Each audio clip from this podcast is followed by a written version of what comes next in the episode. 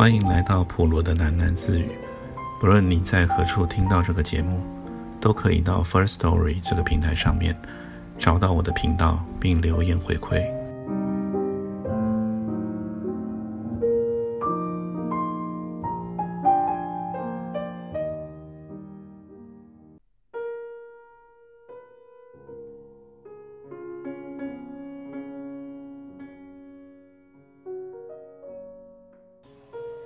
海安，仰天面对着夜空，他的嘴角渐渐的、渐渐的上扬了。大家看到，在海安的脸上，几乎是一个美好的微笑。好的很啊，我要的就是自生自灭啊！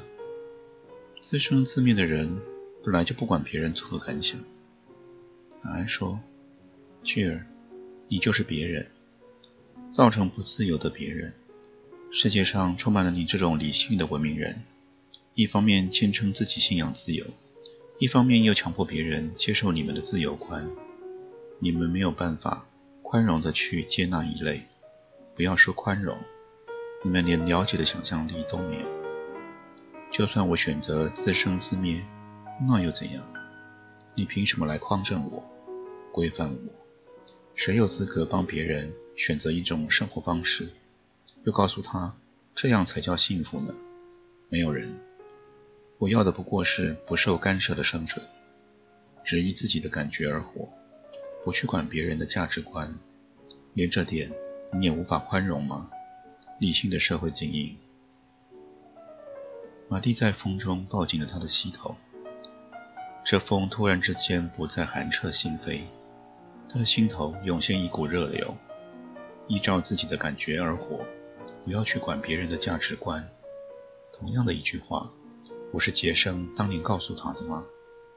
这句话并不费解，但是他用去了这么多年，这么多年，如今才开始尝出一丝矿物。文明发展究竟是把人带往幸福，还是毁灭？这个连我也无法定论。据说，他的声音渐渐低沉，恢复了平静。我只知道，只要还有人不是那么唯我的只凭感觉，而是多关注一点社会责任，那么人类的命运就还有前途。文化的棒子已经传到我们手中了。身为知识分子，这就是我们必须承受的责任。啊，伟大的人本主义！海安说：“我以为只有人才会觉得人本主义是宽阔的。难道你不是人？”巨儿俯下头，逼视海安。海安终于显出了一丝的不耐烦，他挥挥手说：“我是没有选择。”我懂了。马蒂突然开口，他的音量很清楚，大家都转向他。马蒂说：“我懂你要说什么了。你是对的，海安。我充满了不自由的痛苦，只知道我要挣脱价值观的束缚，却没有想过挣脱以后。”要拿什么来承受没有价值观的生活呢？一直以来，我以为问题出在台北，这是一个太拥挤、太紧张的城市。我们的生活都在拼命的争出头的过程中卡死了。我苦闷的不知道该怎么办。不，其实我知道该怎么办，可是却软弱的没有力气去改变。我想问题跟台北无关，而是在做一个人没有选择的。做一个文明的现代人，在我们的世界里，享有最丰富的知识与最荒芜的精神生活。海安，你选择逃离它；巨儿，你宁愿改善它。我想，我也应该去找到自己的答案。恭喜你，终于中了致命的海岸之毒啊！巨儿说：“世界非常大，大的超出你的想象。不要脆弱的像……”被自己的苦闷限制住，也不要自大的以为可以找到绝对的答案。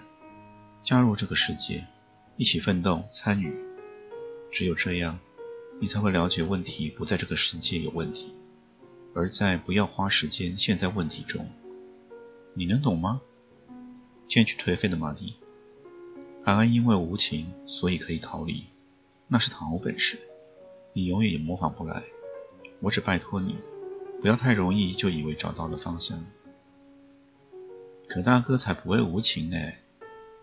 小叶清脆地说：“我是吗？”却挑战性的扬起了眉毛，姿态非常逼人。海安坐了起来，他的神情却是轻松的，迎着太平洋上刮来的海风，他只是淡淡的说：“我的感情你们不会了解。”巨儿说：“我怎么不了解呢？海安，你有心事啊？我不藏心事。海安，你太假了。你有心事，我怎么会看不出来呢？”巨儿冷笑道：“你的心事就在你那只袋子里。”巨儿指着他的行囊：“你们看，火要熄了。”小梅叫道：“海滩上的萤火在风中脆弱的飘动。”木柴已经烧到了尽头，火苗现在正在逐渐的收拢，很快的，只剩下了霓虹一样的灼光。快，快添柴火！素媛说：“没有啦，没有啦，我再去四周找一找吧。”小叶站起来：“用不着。”俺也站起来说：“不就是要找东西烧吗？”海安扯开了他行囊上方的拉链，将袋中的东西倾倒入火堆。一开始是几件麻质的衣服，很快就着火燃烧，火势随之活络了起来。海安继续抖落袋中的物品，一些沉重的东西随之掉落。火焰中可以看见几本书，一些随身的杂物，竟还有一个睡袋，一些野营的用品。一瓶像是煤油的液体在火堆中蹦碎，火焰轰然炸得半天高，啪的一声，一架 V 八摄影机也被烈焰吞噬了。海安，你疯了！素媛急了起来。葛大哥，小叶也叫道：“我来帮你。”小叶帮海安抓住这皮带的一头，用力的晃动，袋中的物品终于全部落进了火堆中。海安索性把袋子也抛进火舌里，他接下来脱下了外套，摔进了火中，又一把脱下了上衣，摔进了火中。现在海安裸着上半身，他粗暴地掏出了皮夹，也摔进了火中。你疯了，海安！基尔说，他将羊毛披肩重新裹住上身。庞大的一堆海安的随身物品。现在陷于熊熊的大火之中，凶猛的风势更助长了烈焰。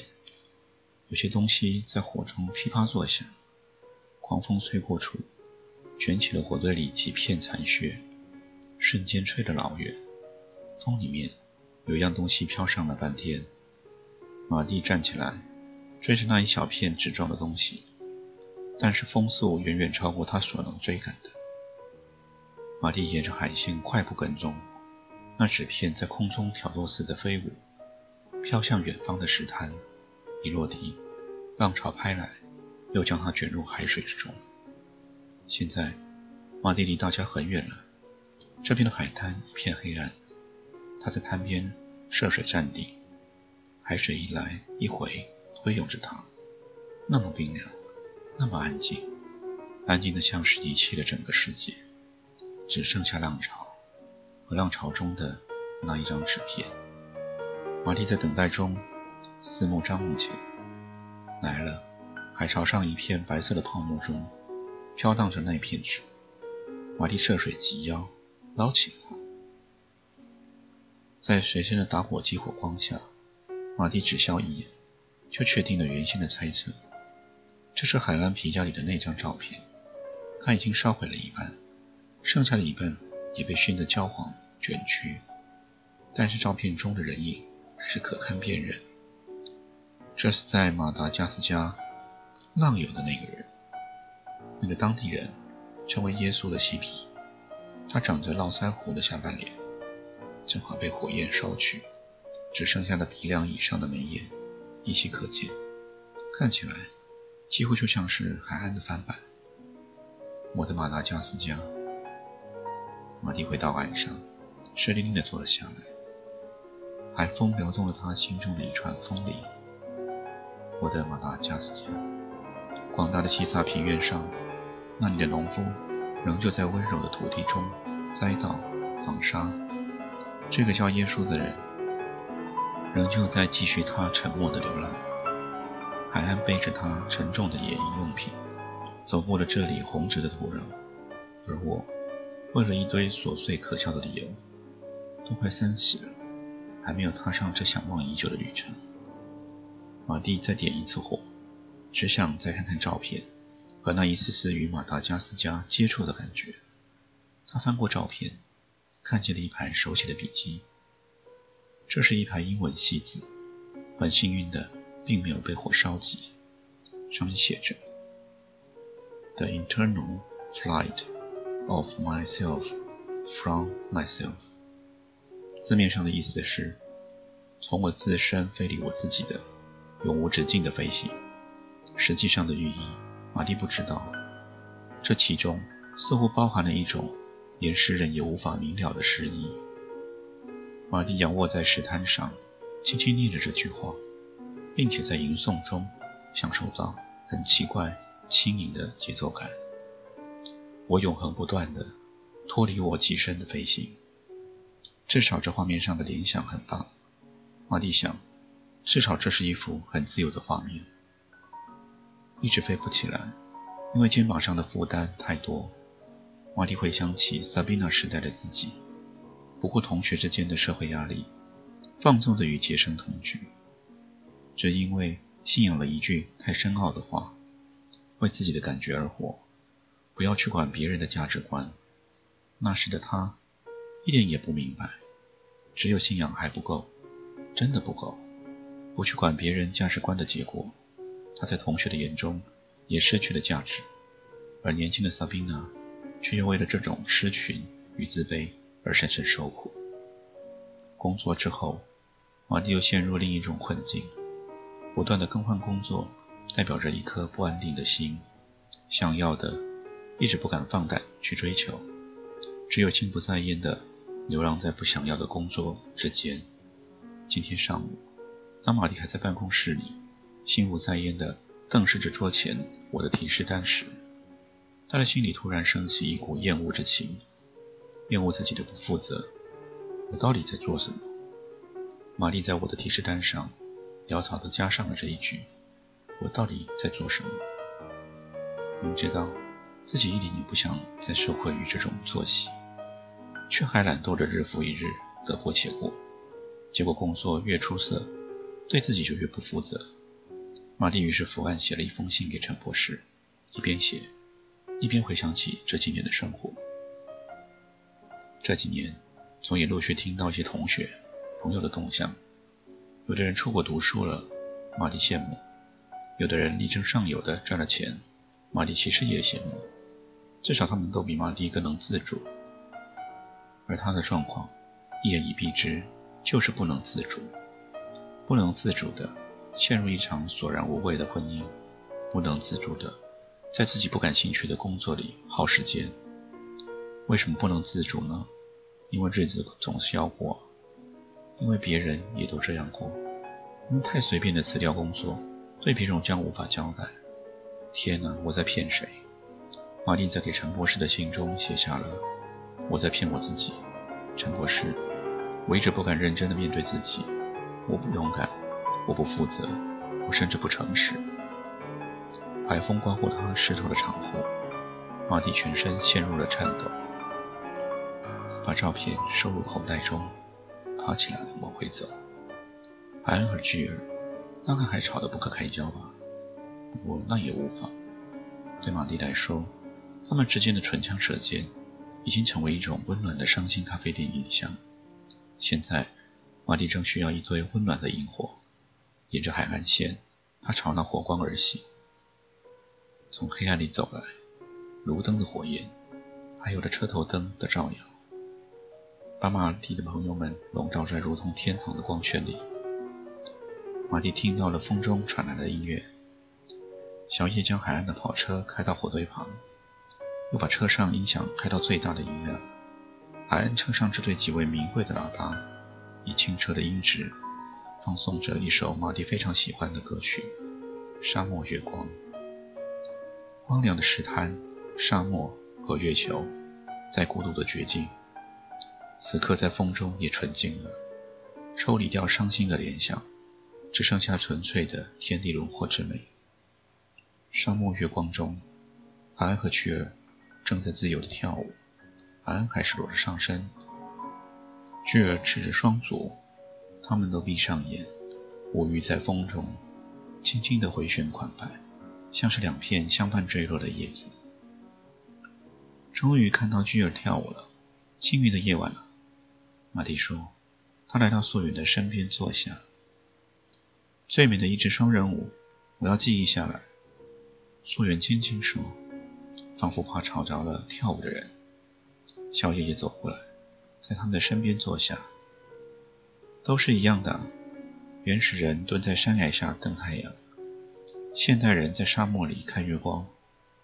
马蒂说：“你在说什么呀？”苏远问。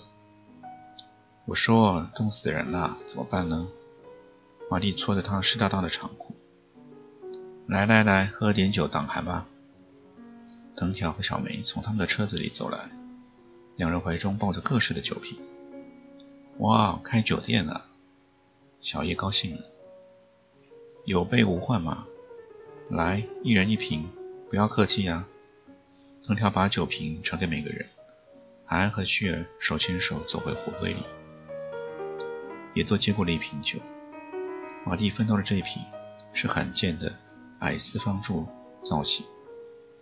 他在火光中把酒瓶转了一圈，看到发文的酒名：空一串。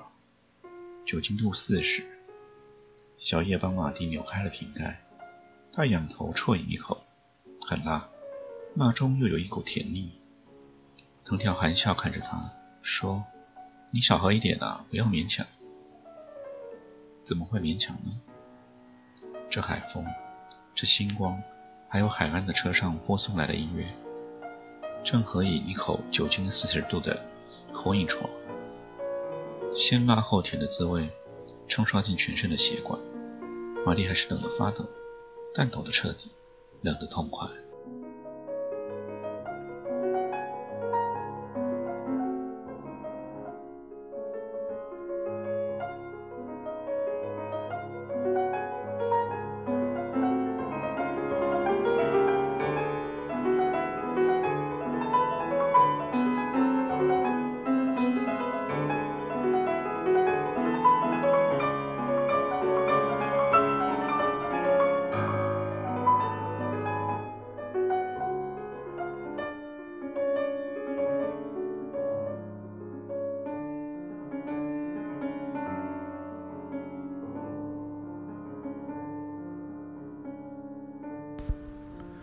今天先念到这里，我们改天见。